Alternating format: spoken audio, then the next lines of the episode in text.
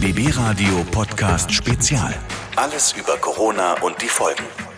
Kommen wir mal zu einem Punkt, der mir so ein bisschen, naja, so eine Träne ins Auge schiebt. Also es ist, also, Oh ja. ich glaube, das haben viele von uns sich gedanklich schon vom Sommerurlaub 2020 verabschiedet, oder? Zwangsweise, ja.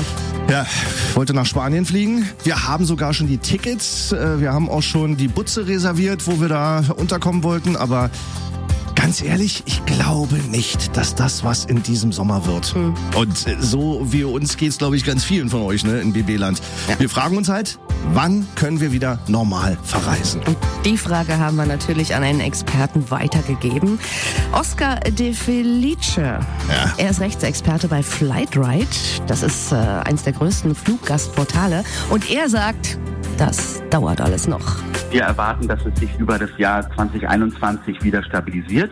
Und das bedeutet natürlich auch, dass einige Airlines es nicht überleben werden. Und für den Fluggast bedeutet es, dass man sehr wahrscheinlich mit leicht steigenden Preisen rechnen muss dann in der Zukunft. Ja, das sind ja auch tolle Aussichten, oder? Sommerurlaub 2021 wird also auch noch teurer.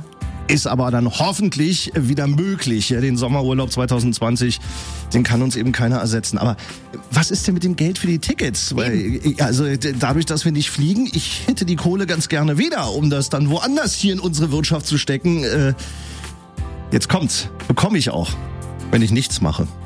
Unser Tipp von Flightride ist bloß nicht selber stornieren. Lassen Sie äh, es darauf ankommen und warten Sie, ob der Flug noch stattfindet. Und wenn die Airline storniert, muss sie das Geld zurückbezahlen. Ah, Also mit den Tickets genau dasselbe machen, Also was wir mit Corona machen.